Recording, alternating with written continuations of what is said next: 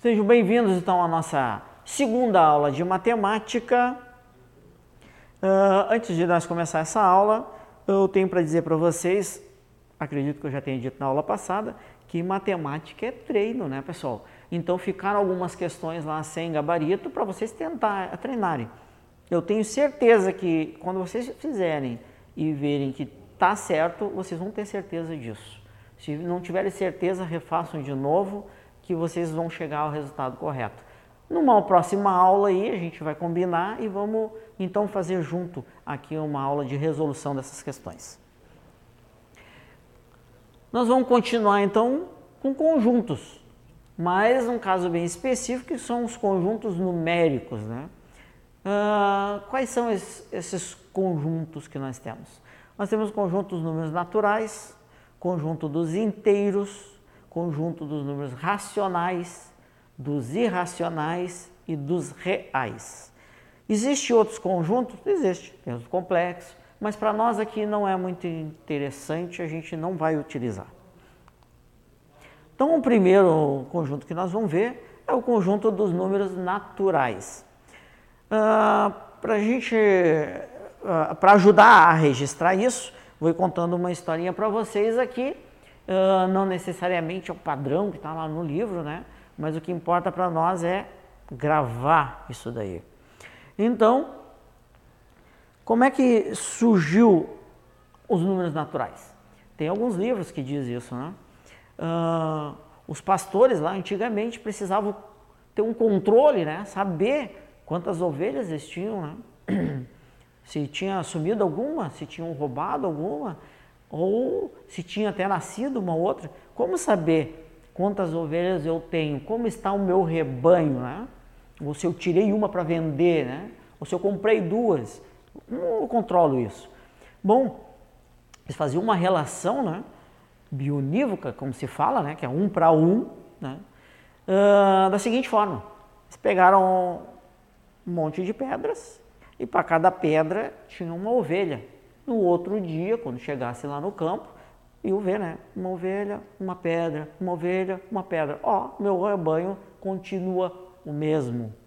E, ou então em talhes, em madeira, né? Fazia um cortezinho, uma madeira e fazia essa relação também. Assim eram os números naturais. Então, se a gente pensar nessa questão, é bem fácil de entender que os números naturais é tu não ter nada, né? Zero outro ter uma coisa, duas coisas, três coisas, quatro coisas. Então, são números de contar coisas, objetos. Então, eles são sempre inteiros, né? Não tem meio objeto, por exemplo. Não, números inteiros não negativos. Por que não negativos? Porque o zero não é considerado positivo, ele é neutro, né? Se a gente fosse falar números positivos, seria 1, 2, 3, 4, 5, 6. Isso é importante registrar. Nós temos no conjunto dos números naturais duas operações bem definidas. O que significa duas operações bem definidas? É que o resultado dessa operação vai estar dentro desse conjunto. Esse elemento ao qual a gente vai chegar pertence a esse conjunto. Quais são as operações? A de adição onde a gente soma dois números naturais e esse terceiro obrigatoriamente é um número natural. 2, número natural, mais 5, número natural, 7, também número natural. Então, a adição é uma operação bem definida dos naturais. A segunda operação bem definida dos naturais é o da multiplicação. Segue a mesma lógica. 2 vezes 4, 8. 2, 4 e 8 pertence aos números naturais. Uh, pessoal, essas operações elas possuem certas propriedades. É interessante vocês saberem, mas uh, conforme vocês vão trabalhando a matemática, isso vai começar a ser natural para vocês, né? Quais são essas propriedades? A associativa da adição, para quem não lembra, né? Uh, como é que a gente resolvia lá uh, as questões lá da sexta série? Ah, primeiro a gente resolve o que está entre parênteses, depois o que está entre colchetes e por último o que está entre chaves, correto? Então aqui na associativa da adição, primeiro se resolve o que está entre parênteses, A mais B. Depois eu somo C. Isso, nessa propriedade, ela diz que se tu resolver primeiro somar B mais C e depois o A, o resultado vai ser o mesmo. A comutativa da adição. O que, que é a regra comutativa da adição? Se tu pegar dois números, né, qualquer, e, e somar, digamos, dois números, vamos exemplificar com números, né? Isso aqui é importante a gente usar as letras, porque ela é a demonstração de que vale para todos, né? Aí se tu pegar 2 e somar A2, A2 somar 3, tu chega a 5. Se tu inverter isso, pegar o 3 e somar 2, chega a 5. Então é isso que diz a comutativa da adição. Na adição temos o elemento neutro. Por que neutro? Porque tu faz a operação e não altera. Ele é neutro nessa operação, né? Que é o zero. Para qualquer número natural, se tu somar zero, vai ficar o próprio número natural que tu tinha antes. Agora, as propriedades da multiplicação. A associativa da multiplicação é a mesma coisa a regra, né, pessoal? Ah, tu pegar e resolver então os parênteses, né? A vezes B e depois multiplicar por C é a mesma coisa que eu pegar B vezes C e depois multiplicar por A.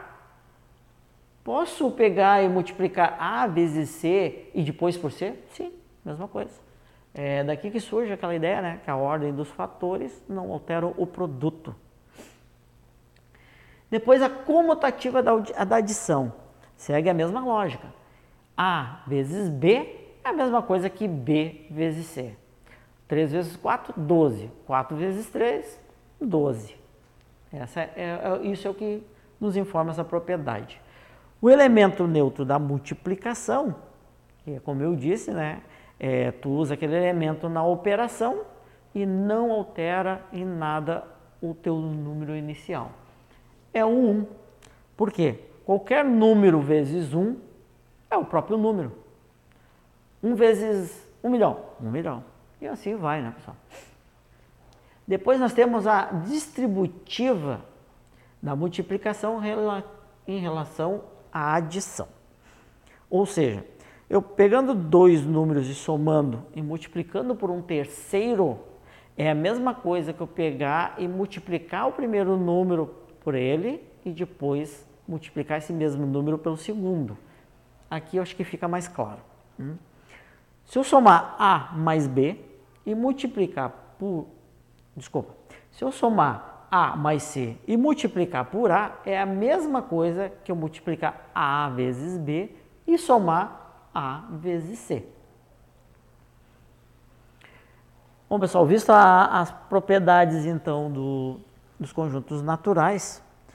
Agora, então, a nossa civilização ah, enfrenta um segundo problema, que é quando falta alguma coisa, é de menos, né? Digamos o seguinte, como que eu vou registrar quando ah, o pastor devia a ovelha, por exemplo? Ah, ele pegou lá a ovelha do, do patrão lá, sei lá, para pagar depois, ele está devendo, como registrar isso? Nos números naturais fica difícil, porque, ah, eu tenho duas ovelhas. Ah, mas duas que tu tem ou duas que tu deve? Não, não tem como ah, fazer isso. Então, uma nova ferramenta a gente teve que lançar a mão, né? E é onde surge o conjunto dos números inteiros.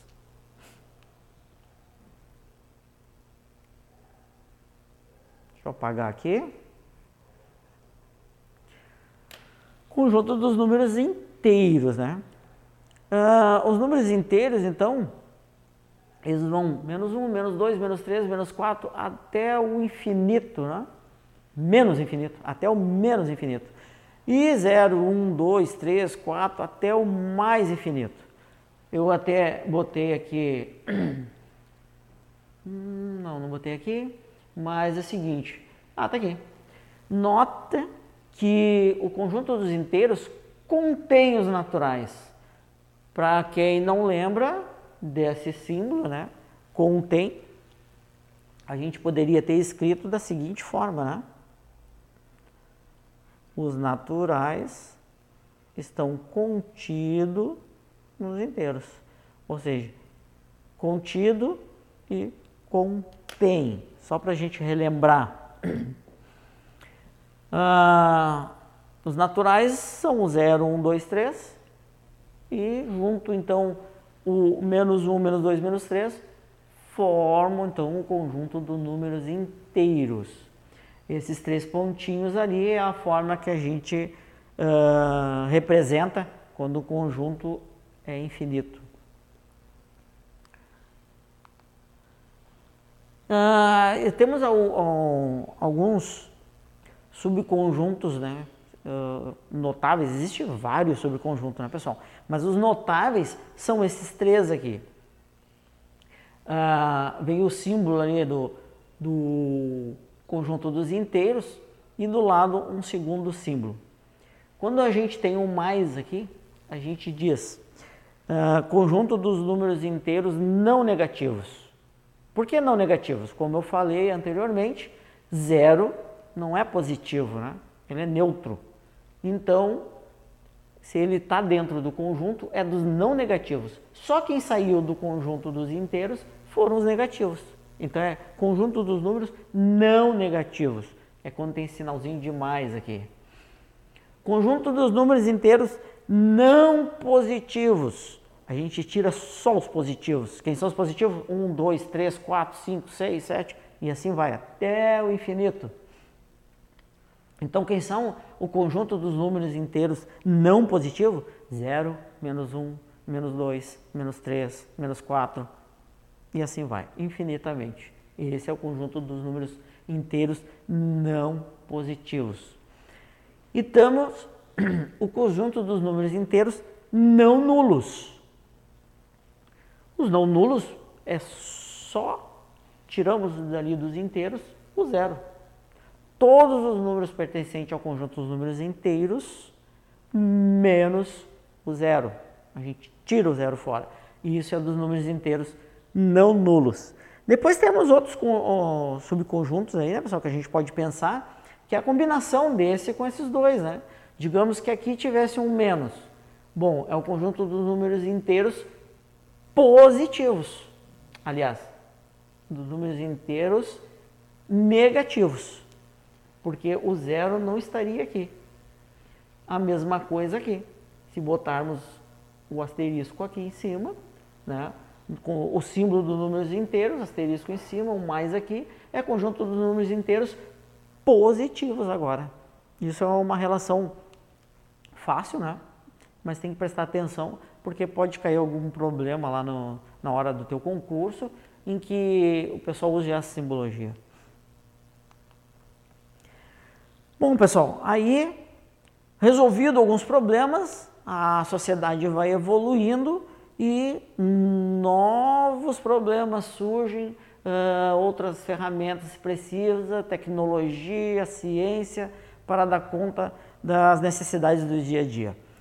E aí nós podemos pensar que lá no, na antiguidade, né, a gente não tinha algumas medidas padronizadas que nem hoje.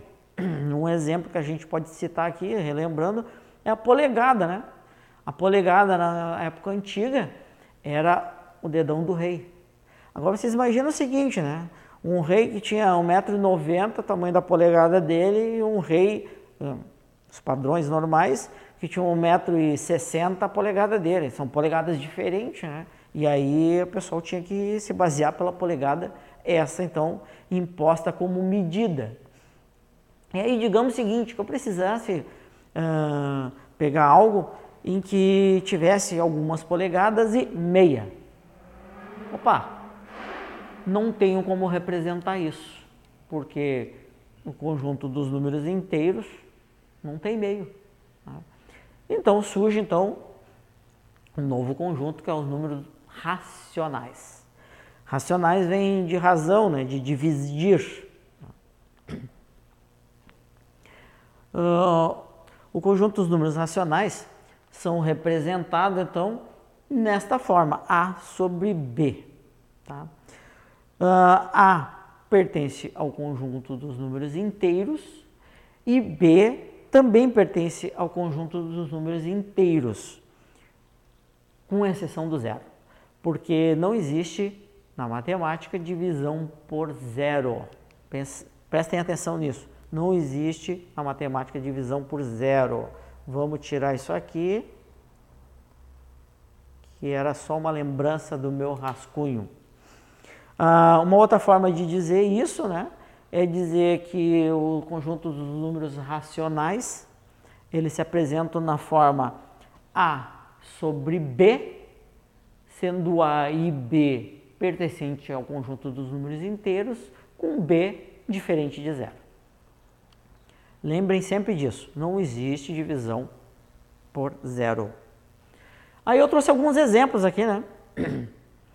Uh, notem que o conjunto dos racionais, ele, depois a gente vai ver, ele, eles vão sempre aumentando, né? E, e um termina estando contido dentro do outro. Os naturais estão contidos dentro dos inteiros, como a gente viu, e os inteiros, então, estão contidos dentro dos racionais. Por óbvio, os naturais também estão dentro dos racionais, né? Ah, como assim, professor? Inteiro um racional? O meu primeiro exemplo ali, eu já, já dá para perceber, né? Que um número racional também é um inteiro. Né? Pessoal, presta atenção. Um número inteiro pertence aos racionais. Agora, nem todo racional está dentro dos inteiros. Por quê? Porque os racionais é maior do que os inteiros. Né? Ele engloba os inteiros. Os inteiros estão contidos dentro dos racionais. Uh, um meio é um número racional em que a gente pode representar ele de forma decimal, né? 0,5. Um terço também um número racional, né? que a gente pode representar também de forma decimal. E aqui surge, depois a gente vai olhar isso com mais calma, né? A questão da dízima, né? A dízima é a, quando se repete, tu continua fazendo a tua operação, dividindo o número pelo outro, o resultado vai ser sempre o mesmo. Sempre 3, 3, 3, no exemplo aqui, né? Uh, esse número que se repete a gente chama de período, né? Pode ser de um algarismo, pode ser dois, três, pode ser de vários algarismos. A gente vai ver essas operações em uma outra aula mais específica. Vamos tratar especificamente desse assunto. Aí, pessoal, se descobriu que nem todo número dá para se representar da forma A sobre B com, com essa evolução aí, se percebeu, principalmente na natureza, eu trouxe até uma figurinha aqui, né? Existem vários outros uh, objetos da natureza aí em que esse número irracional se apresenta, né? Uh, inclusive ele tem um, um, nome bem específico, este caso aqui, que é o número de ouro, né? Uh, eles falam em o número de ouro, se não me falha a memória, porque ele agrada ao nosso cérebro, à nossa visão, né? Ele é agradável. Eu não sei qual o, o, fundamento, a veracidade disso, mas dizem que o cartão de crédito ele é baseado no número de ouro, as dimensões dele, né? E por isso então as mulheres gostam tanto. Só uma brincadeira, pessoal, para a gente dar uma relaxada. Mas é o seguinte, pessoal. O, o, já no, no, tempo dos gregos, né, quando eles começaram a, a, a, desenvolver a matemática lá, eles descobriram que uma relação, que é do diâmetro de uma circunferência com a sua circunferência, era um número uh, que eles tentaram aproximar de forma dos racionais, mas não tem como representar de forma racional. Como assim? Sempre que tu vai fazendo a operação de dividir, né, ele não se repete nunca. Pessoal, esse aí é um número que o pessoal uh, estuda e, e vem fazendo. E aqui, não quero mentir para vocês, mas já tem milhares de casas. É, é importante para o desenvolvimento de algumas áreas, né? Esse estudo, então já tem milhares de casas. Um outro exemplo do número racional, raiz de 2.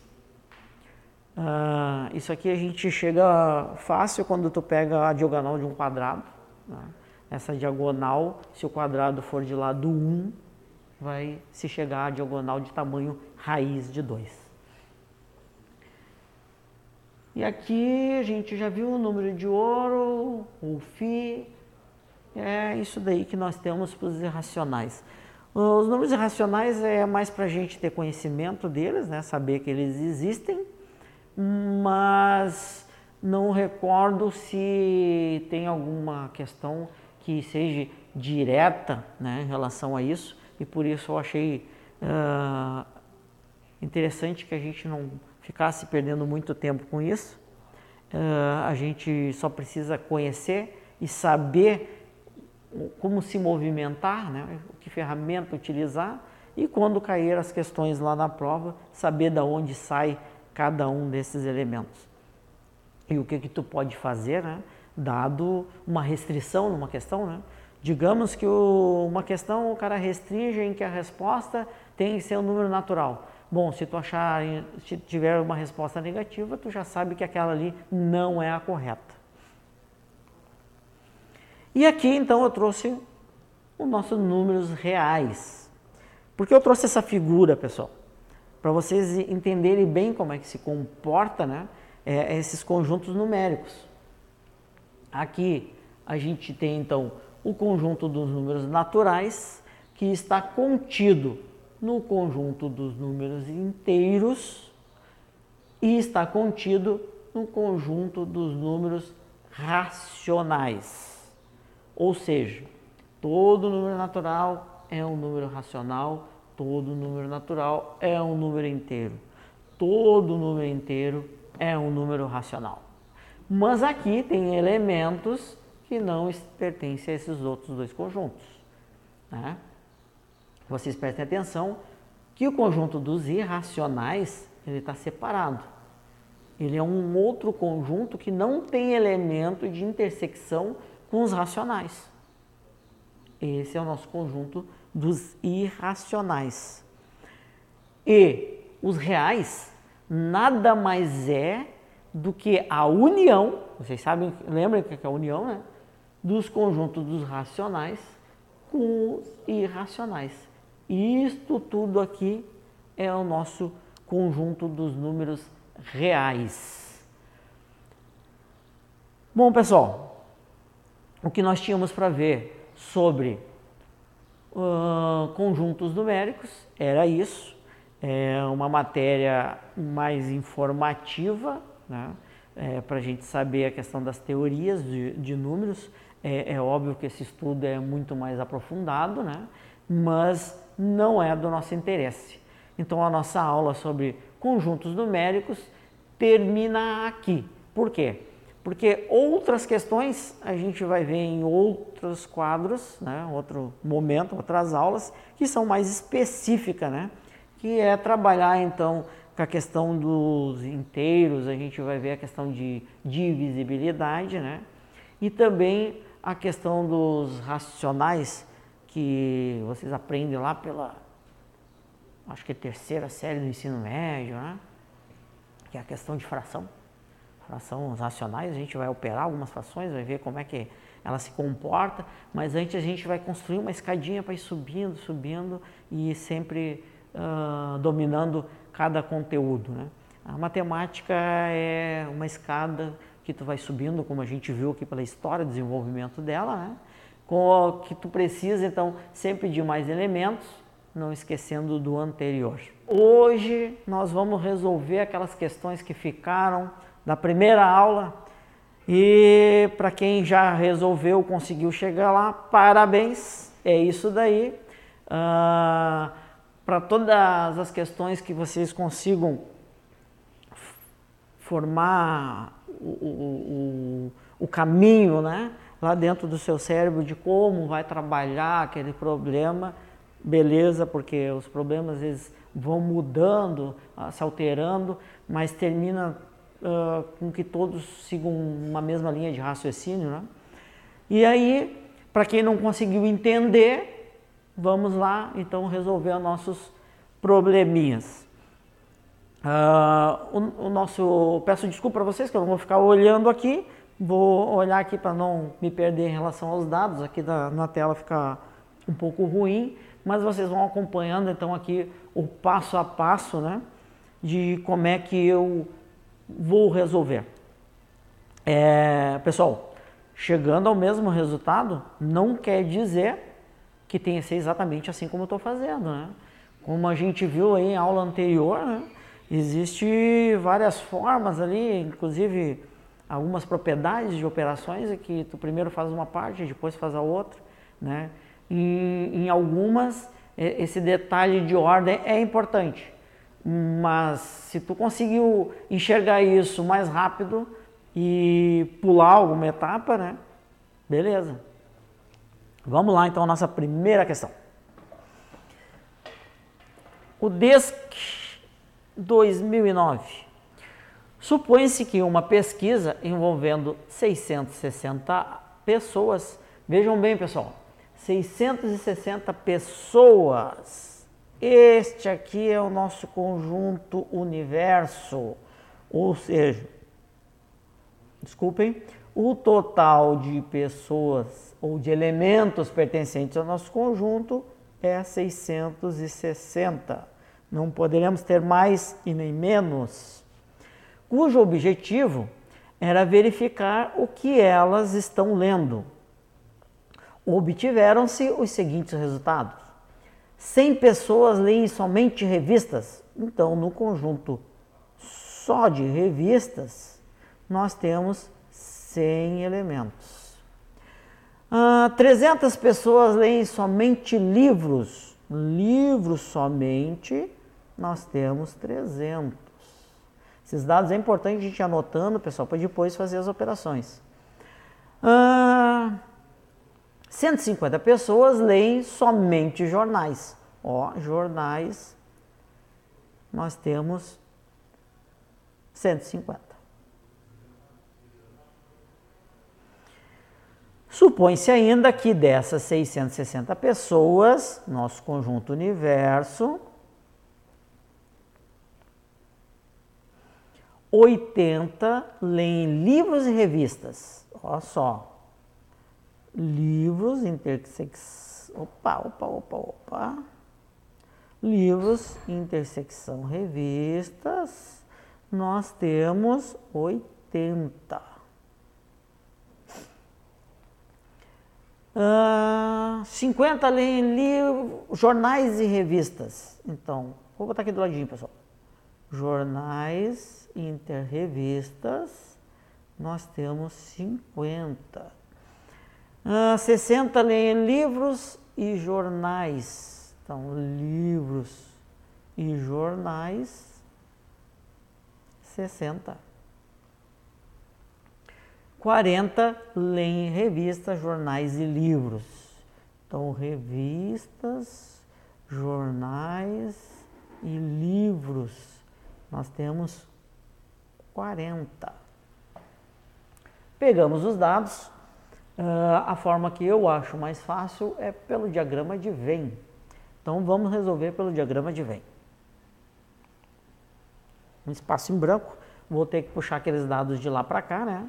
Então, universo 660, revista 100, universo 660, revista somente é 100, livros 300, jornais 150, livros 300, jornais 150.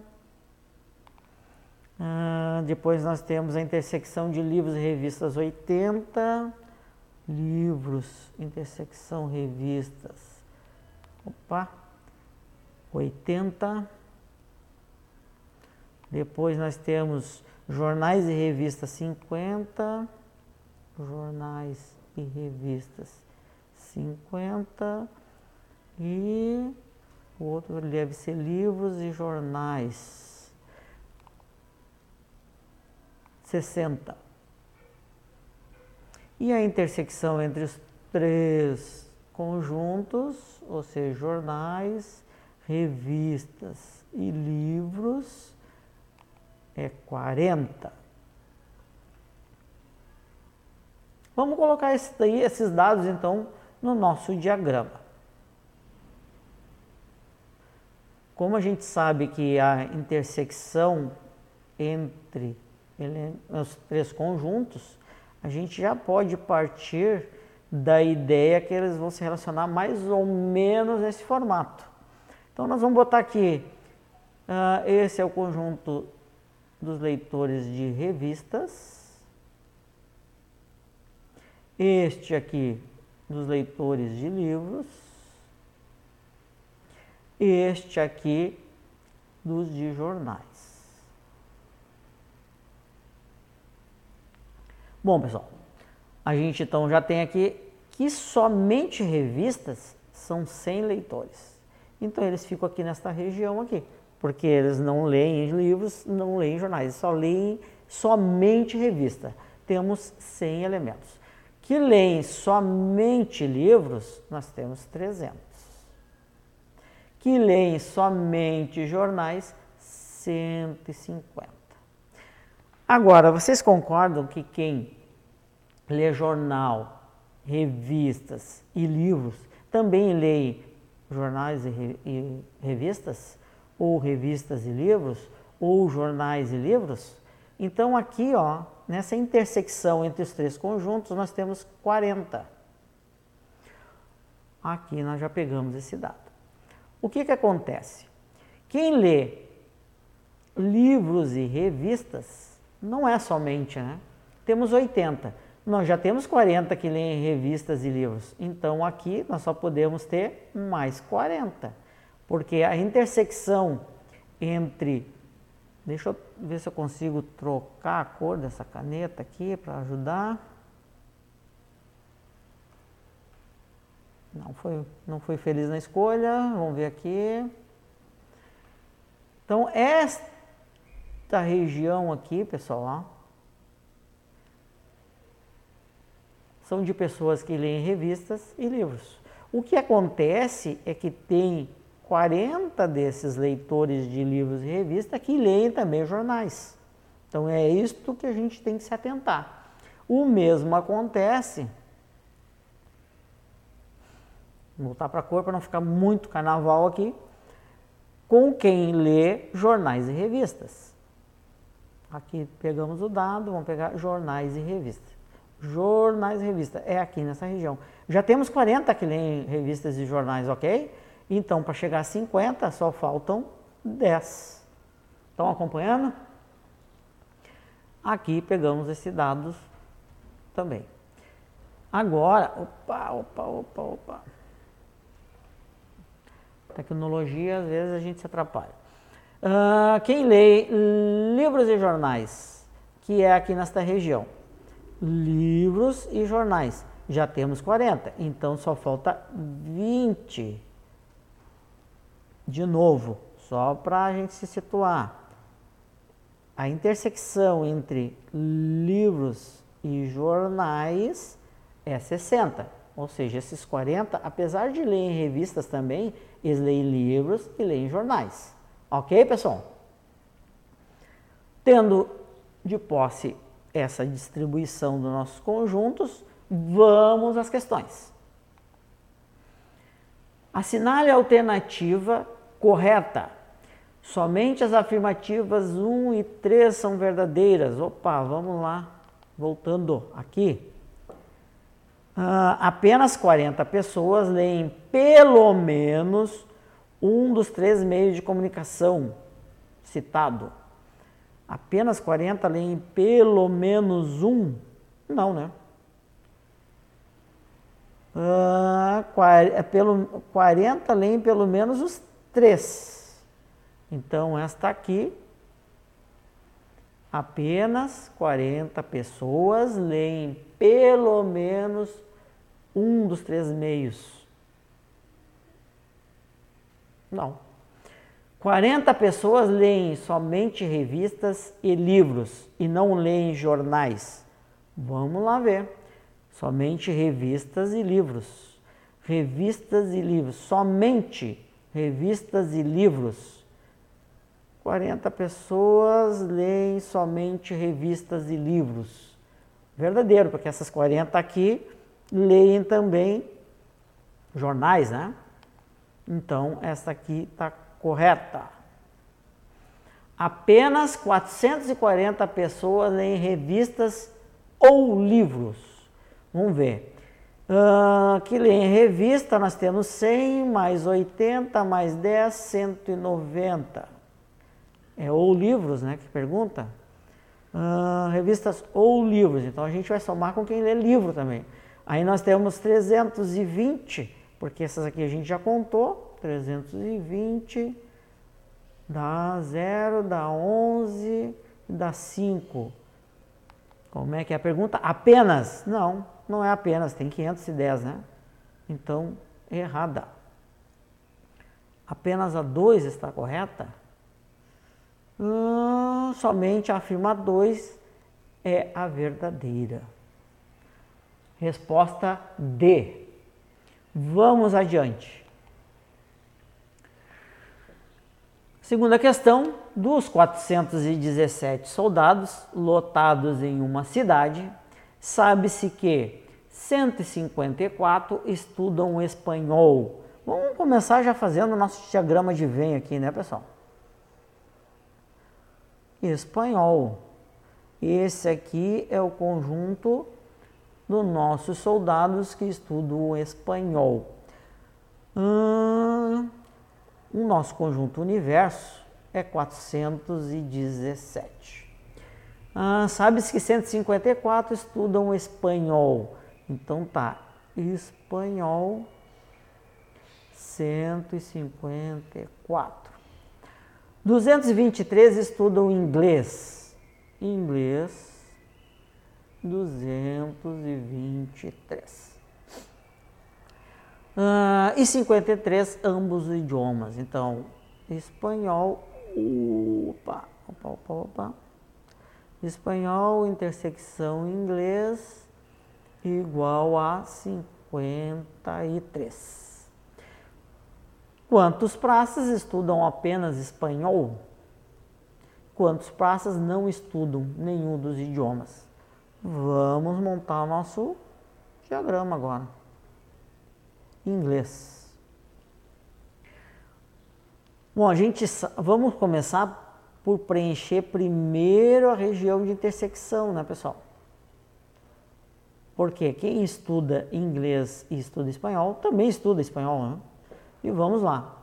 Então, a intersecção entre os, entre os, os elementos que estão na intersecção entre o, as pessoas que estudam espanhol e inglês é 53. Como a gente não está aqui no nosso problema, estudam somente espanhol, então a gente, para saber quem estuda espanhol, que são um total de 154, alguns estudam também inglês, né, pessoal? 154 menos 53, nós temos 101. Então tá, aqui tem 101 que estudam somente espanhol. Uh, inglês, nós temos 223. Vou fazer aqui nesse cantinho, 223 menos os 53 que já estudam inglês, mas também estudam espanhol. 0, 12, aqui dá 7, aqui dá 1, 170. Isso aqui é uma conta fácil de resolver, né? Quem não acompanhou, faz de novo depois. Bom, pessoal, agora se a gente somar todos os elementos que estuda espanhol e inglês, a gente vai chegar a 170 mais 101 mais 53. Aqui nós temos 4, 7 mais 5, 12, vai 1, 324. Quais são as perguntas que nós temos?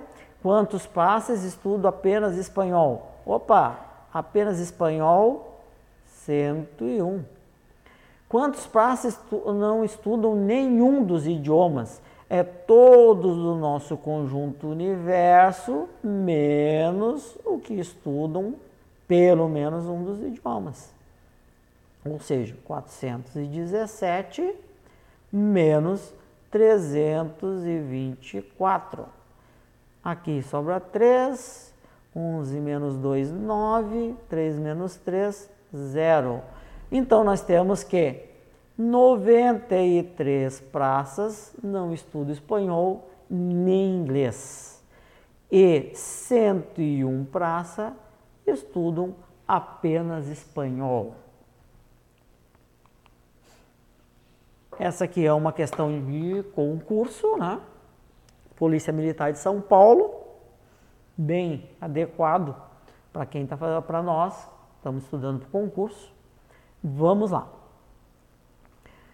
E um grupo de 50 amigos, olha só pessoal, vamos começar anotando. Conjunto Universo, 50 amigos. Esse é todo o nosso conjunto. Ah, todos que gostam de macarrão gostam também de pizza.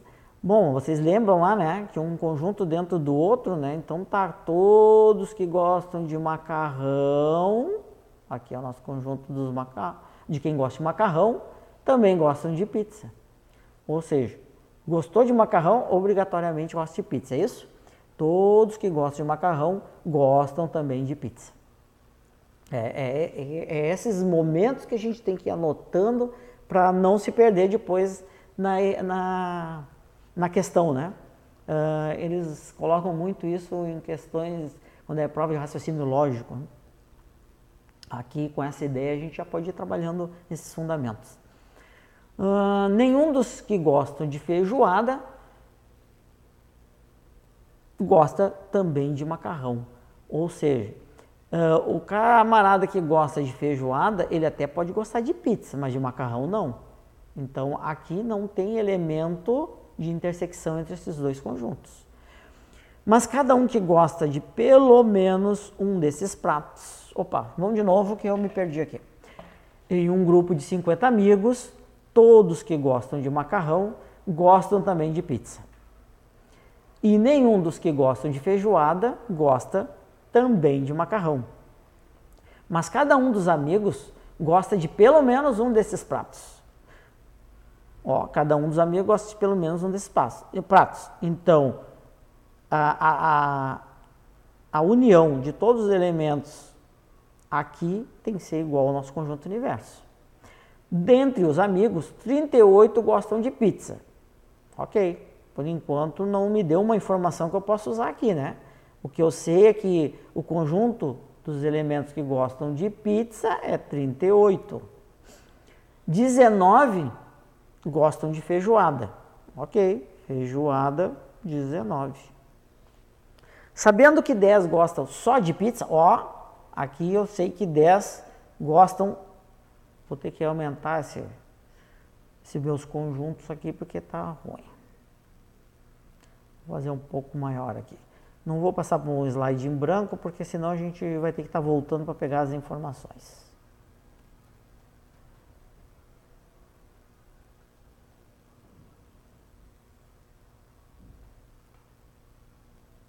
Aqui é quem gosta de macarrão, aqui é quem gosta de pizza e aqui é quem gosta de feijoada. Então nós temos que 38 gostam de pizza, 19 gostam de feijoada, sabendo que, gosta, que 10 gostam só de pizza, ou seja, 10 gostam só de pizza. Né? Uh, é correto concluir que os que gostam de macarrão são em número de 38 gostam de pizza. 19 gostam de feijoada. Bom, aqui nós temos 19, certo, pessoal? Uh, nós temos que 38 gostam de pizza, né? 19 gostam de feijoada. Então, esses 19 poderiam estar aqui.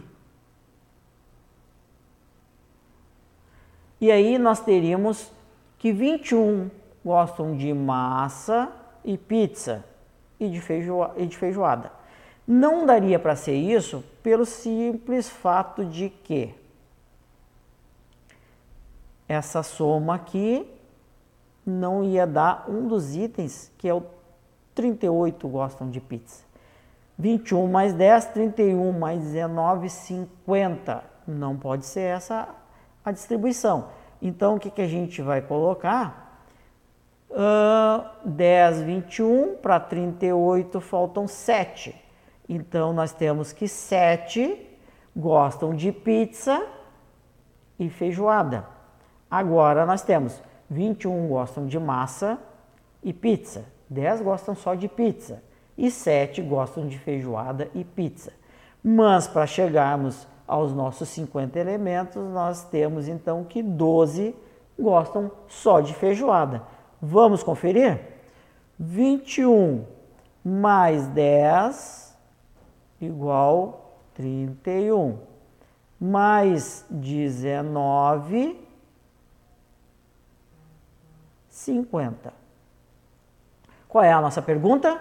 Sabendo que 10 gostam só de pizza, é correto concluir que os que gostam de macarrão são em número de 21. Vamos à nossa próxima questão.